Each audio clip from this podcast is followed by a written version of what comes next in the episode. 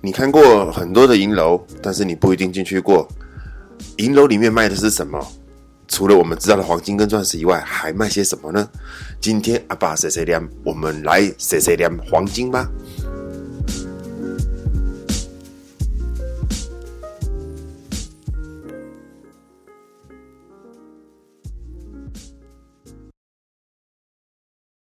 啊，大家好，我是阿拔哈。今天阿拔来碎念一下，什么呃银楼里面到底都在做什么？然后一般我们在路上啊，大街小巷都会看到，嗯，一些传统的银楼，或者是比较有装潢过的银楼，或者是穿的比较正式的一些连锁店的银楼。那我不知道你们有没有进去过银楼里面啊？那阿拔今天想说来说明一下，呃。银楼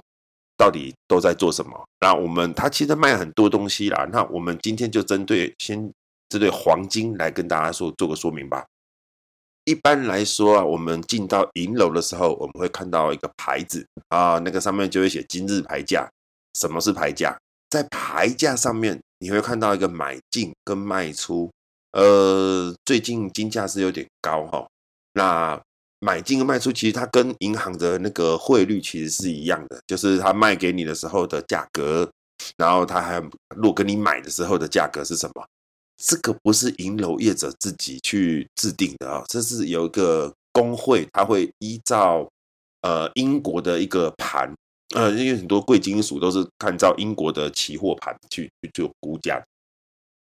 那牌价公告之后呢，它。给银楼业者之后，银楼业者就会把它放在那个我们进门口看到那个牌子上面。那每天都会不一样的价格，所以你在购买的时候，其实你可以多先多一多注意个几天啊。今天大概黄金多少？大概黄金多少？如果你买的是大量的话啦，你可以注意一下时事啊什么，因为会影响到黄金价钱的因素其实非常的多。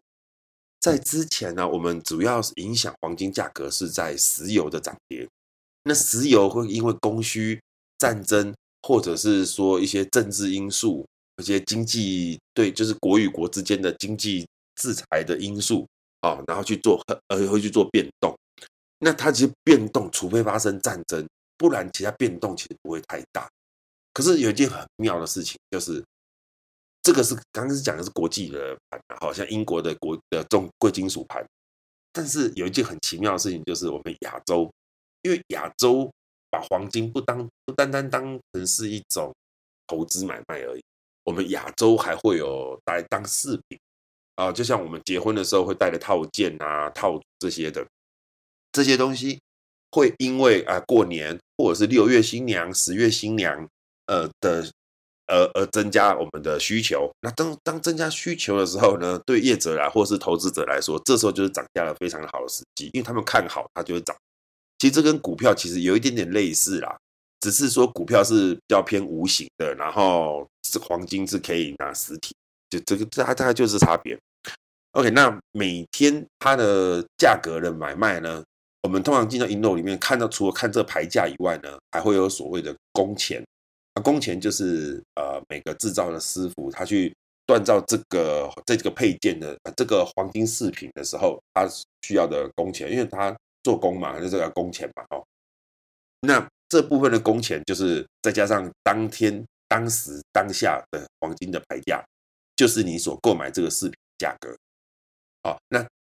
黄金的牌价其实银楼它并不会说去随意的去做更动，它会更便宜啦，因为就是大家竞争之下，它可能会比工会所公告的价格再低一点。那这部分的话，还有南部。我们台湾的话，北中南的话，其实南部的价格也也会低于北部啊，这是跟消费习惯有关系啦。但是他们不会高于工会所公告的牌价啊，当天的牌价，大家比方公公告今天是三千块一钱啊，那他可能就卖两千九百五或两千九，那便宜个五十或一百块，那相差不会太大啦，最大的差异是在工钱啊，那。在工钱的部分的话，其实如果银楼你跟他要折扣啊，要什么特殊的折扣的话，他们就是会在工钱上面去做打折。可是呢，这几年这十几年来啊，差不多十几年差不多，就是不知道大家有没有印象说，看到电视新电视上面呢会有广告哦，从呃最早就是点精品的那个舒淇跟任贤齐拍的那个你在哪里我在这里你在哪里我在这里这个很经典的一个广告台词。那个也是阿爸以前拍的。从那之后啊，开始陆陆续续有王心凌啊、林志玲啊这些，这个珠宝业者啊，他们不会单单只有卖黄金这个东西的，因为它的价格太透明了之后，那要提高利润嘛，就开始增加一些，例如像白钢或者是陶瓷，或者是一些呃跟贵金属不太一，呃，就是。比较不一样的材质去跟黄金做搭配，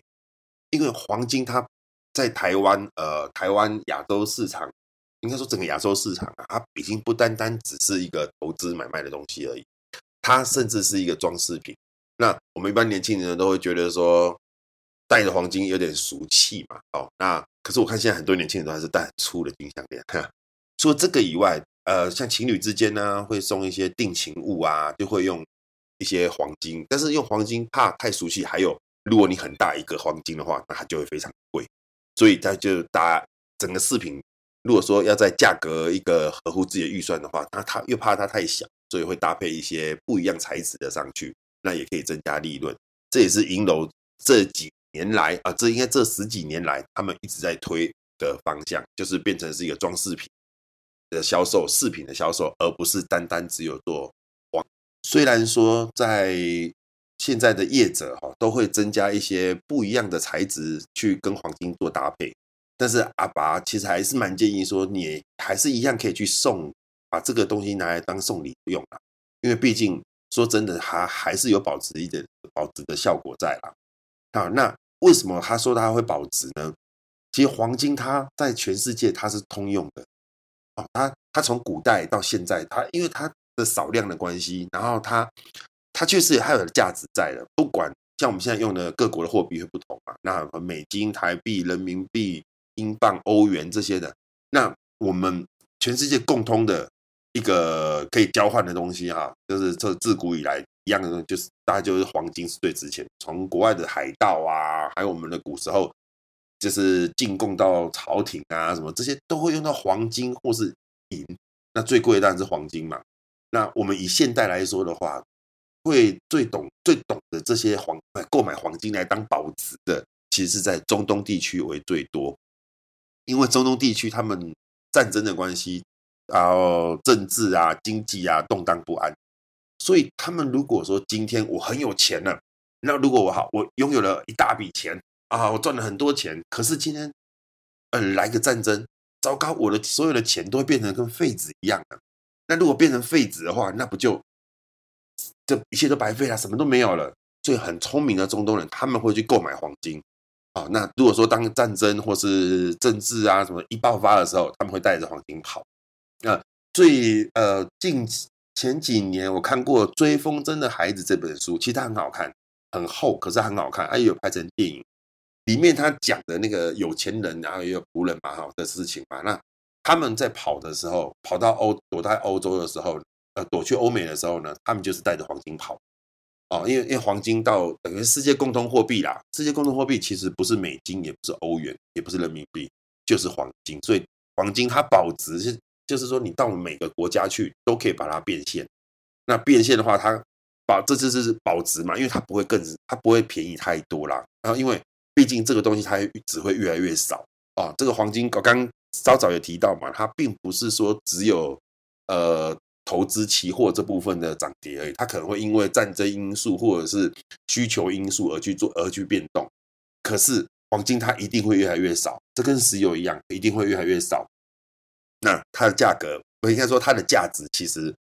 呃要跌的话，其实也跌到会跌到一个一个限度啦，不会说跌太多。那像现在啊，把它来看一下看来的话。像我以前从事这个买卖的时候，它大概是在我用一钱来做单位了哈，一钱的话是三点七五公克。那国外其实都是用公斤的或者公克计算，然后台湾大部分都是用钱来计，一钱一钱来计算嘛。那大概一钱的话，我在从事这个行业大概是一千七百块到一千八。那一直到离开这个行业的时候，那个时候已经涨到三千多块。一千三千多块，那现在呢五千多块，有时候都破到六千块。其实这个因为最近跟武汉肺炎也有绝大的关系啦，因为绝武汉肺炎的关系呢，导致这个需呃，应该说大家对这个局势的不安，然后产心理产生不安呐、啊，那就会想说购买黄金起来做保值的动作，所以它而且它甚至它会涨，它会涨也会涨价，是也就是说它不止保值，还可以让你赚钱。在到底买卖黄金是好还是不好？其实。我个人觉得啊，你不管怎么样，你可以买来放啊，因为这东西不会坏啊。嗯，我不敢保证说它会不会跌到跟什么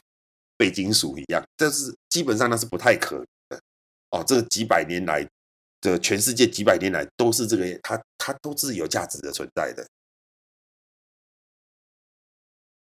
所以说，阿爸其实也蛮建议啊，如果你今天有。一点点闲钱的话，或者是说你每个月可以固定存一点钱，然后去买黄金啊，然后黄金，然后因为我讲是实体的哦，你当然你也可以去购买那个台湾银行的一个黄金存折，那也是可以啊。那阿爸来讲解一下黄金存折跟黄买实体黄金它的差别在在于哪里？黄金存折它会扣所谓的手续费，然后它的所有买卖都在都是数字之间的买卖。呃，也就是说，你看不到你到底你买了黄金，可能你看不到你买了多少，呃，你的黄金到底在哪里？实体看不到，呃，你可能买了，我今天买了五百公克，买了一公斤，哦、呃，那可能花了多少？一百万，哦，或是那你会觉得说，呃，你会想说，哎，那我有没有看到一个黄金？那其实你看不到的，那都在央行里面，啊，他们确实有那个黄金，所以他们在干这这个买卖，啊，那跟这个跟那个。实体黄金呢就不太一样，实体黄金就是你去跟银楼业者哈，然后跟他买，你跟他，可是他，你跟他说，哎，我买一公斤的黄金，那你就可以看到，像啊，其实一公斤黄金其实不大啦，大概就名片的大小，然后厚度大概在零点五公分左右，其实小小一片，因为黄金的重重嘛，然后它小小一块而已，可是它非非常的重，跟那个铜那种一样，贵金属其实都这样原料，那你可以拿到金黄金的实。呃，这部分的时候，呃，应该说这为什么要拿黄金实体？拿黄金实体主要原因是因为你可以带着跑啊，还有你只要看得到嘛，然后比较放心嘛。你如果放在银行或者放在保险库，其实讲真的也是会惊惊呐。哦，那一般阿爸可以建议啦，一般如果传统的，你可以看看啦。如果你家有阿妈他们有在买黄金的习惯的话，你就看大概大部分都会在金楼起价啦。金炉，我讲金炉就是家里那个拜拜那个那个炉子啊，那个炉里面，那当然不是炉压着的，它没那么笨，现在会放在那个牛壶里面。哦，这个是在传统上面有一个有一个这种呃，比方说这样放的话，然后拜祖先、拜拜祖先跟拜新明哦，这样可以让自己的后代啊，包括自己也赚大钱啊。一所以一般业者就推出一种元宝，可是呢，元宝它也有工钱哦。那刚阿爸讲到的买那种食品黄金的话，建议你是买金条、金块哦，它就是真的就是一块哦，它可能就是你要的多重，它就用当场用一个油压剪剪给你哦啊。如果要完整的，比方说一钱啊、一两啊这种完整的一个重量的话，他们会有一他们会有呃那种做好的一钱或者一个一两，或者是两二钱、三钱，就是说你你固定一个重量，一个标准重量。它也会有做整块整块，然后它会用个很漂亮的套子装起来，甚至还有印龙啊、印凤啊这种，但它不会有其他造型，它就是一块的造型而已。啊，这种的是不会有不会有工钱的问题产生。那阿爸建议说，如果你是做保值跟赚钱的话，投资的话啦，建议你是买金条或金块，它没有工钱。那你你在买，你在卖的时候呢，它的价格呢也会比较。呃，你先说你亏的比较不会那么多啦，因为毕竟我们在买黄金饰品的时候，那个叫做饰金嘛，哈，饰品的饰，黄金的金，就是做装饰品的黄金，它会有工钱，但是你在卖的时候呢，银楼不会给你工钱的部分，它只会给你金价的部分，所以更聪明的去把黄金当成保值或投资的话，其实就记得，千万记得就是买金块或金条就可以啊。呃，据呃那个好事多其实也有卖啊，其实那但它的金价不一定会比外面的低。这个可能大家自己再多注意一下外面的行情跟好事多里面的行情吧。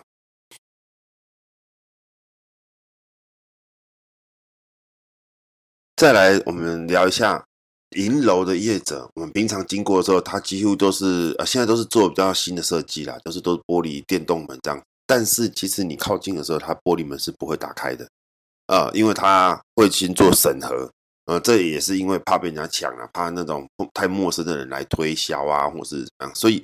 以前阿拔在跑银楼业务的时候，其实我们是在门口，我常常是闭门羹，真真。的闭门羹就是连门都不开了，然后直接给你 H 给叫你走开，因为他也知道说我是做什么珠宝的，我是珠宝的业务啦。那他可能就是比较习惯跟原本常配合的的业务人员一起合作。那我其实也相信啊，这样子也是有必要的，因为毕竟这东西并不是说太便宜的东西。如果你跟不是很熟的人做交易的话，你也要加加工。到底是买到是真还假的？哎，真的，我没有骗你哦。就是在银楼业者，其实很多的银楼业者，他们自己对珠宝的熟悉程度，理论上应该要很精明，应该要很清楚才对。但是实际上，其实很多他们都对珠宝类都不懂啊。他只知道所谓的买卖，买卖什么？就是说黄金的买卖啊，然后就是只知道怎么收钱跟。付钱出去了，给给，就是他不叫不会说很清楚的说这个啊、每一个东西它的专业程度了啊，就像我们就今天讲黄金嘛，那就以黄金来讲的话，它顶多只能够大致的分辨说，他以他的经验来分别说这个黄金是真是假，然后有没有货的其他东西在里面，但是他。是否有这个能力可以去检测整块的黄金？那一个金块好，那厚度都很厚的话，他没办法了解，没办法知道说里面确实呃，不有没有被塞什么样的东西进去。所以其实做银楼的业者，其实他有时候风险其实也是蛮大的。那这个都要靠之后都要靠那个我们这种相关的业务的人员来，然后会用一种呃用一种比重的测一种称重方式啦，我们会泡在水里面去称它的重量。这样才会得知说它黄纯金的部分到底是多还是少。可是，在台湾其实这种骗人的真的啊不多啦，所以大大部分银楼业者他们都还是采信用的一个一个方式在做交易啊。啊，那现在用 bank 大部分就鼻子摸一摸就算，其实那很少啦。我做那么多年，从来没有遇过这种情况情形。好，那平常的时候，除了说哦在做销售以外，那当那个玻璃门是关起的时候，银的业者都在做什么？呃，如果说没有客人的时候，基本上也不会说在做什么黄金铸造了。因为刚刚有个朋友问我哦，之前有朋友他是问说，哎呀，那个是每一家银楼他们自己都会去做打造啊、锻造啊，然后翻模这些部分的动作嘛？基本上这个东西就叫做精工的部分。啊，精工的部分的就等于是呃，一般那那我们的门市哈，它并不会有工厂啊啊，那工厂你必须要送到另外一端去检测啊，有工程师去检测什么什么的这样。那珠宝类也是一样，呃，并不会由银楼业者自己去做珠宝类的修缮啊，或是说去修改这些这些东西，他们会再交给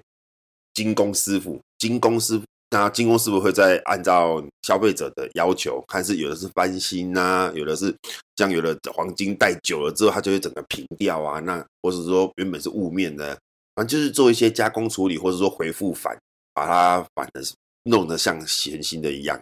这些东西并不是银楼业者会自己做的事情，那么这些都还是会交给后面的一个加工厂。所以说，在银楼你送东西送回银楼去做维修保养的时候。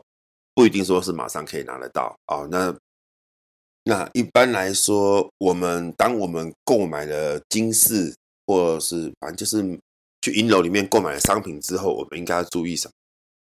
注意，你应该注意的是，除呃除了这家店是不是在这边开很久以外，哈，或者是说，因为他们都会看你们买过有认识的，还有比较信得过。但是也不用担心，台湾这种骗人的很少，真的很少。那如果说你购买的时候，你要注意到的事项是，你要注意老板有没有开保单给你啊？黄金保单就是他他会保证说，呃，我某我是某某某，然后阿阿爸找银楼，然后会我保证我给你的是九九九点九的一个纯度黄金，然后今日金价多少多少这样子，然后跟你勾你呃销售于给你这样，就是要做这个动作，呃，他会给你一张保的黄金保单以外，你还要注意一下他有没有盖他们店章，这样才能够证明说你所购买的黄金。呃，总要有人保证嘛。如果说今天你拿出去送人或怎么样的时候，你人家就说，哎，你买的这是假的啊，你说说准备垂向特，所以你还是要做这些动作的确认。不过说实在的啦，保单也是可以造假啦啊。但是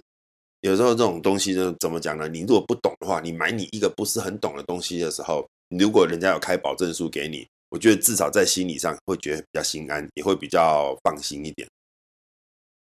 那。黄以上讲了那么多哈，就是让大家希望让大家可以知道说，黄金除了投资以外啊，其实现在有很多很多是很适合拿来做饰品来佩戴的。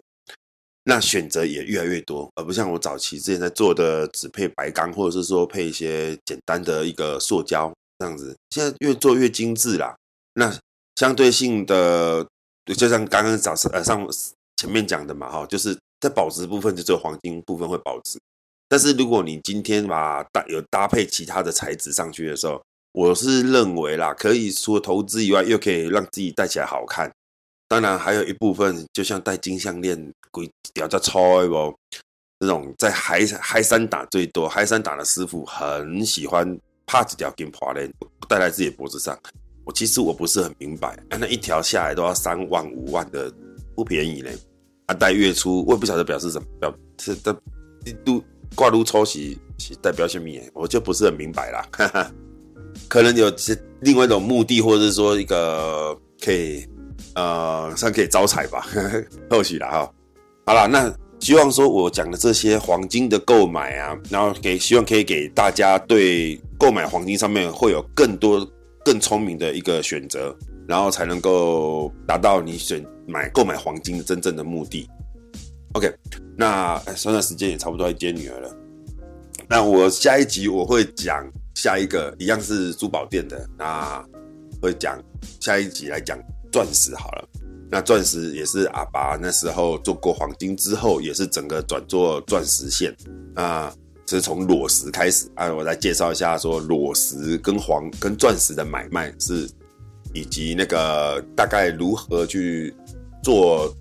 更聪明的在银楼这边购买钻石来作为投资或者是做佩戴。好，今天就先这样啦，那就下一集见，拜拜。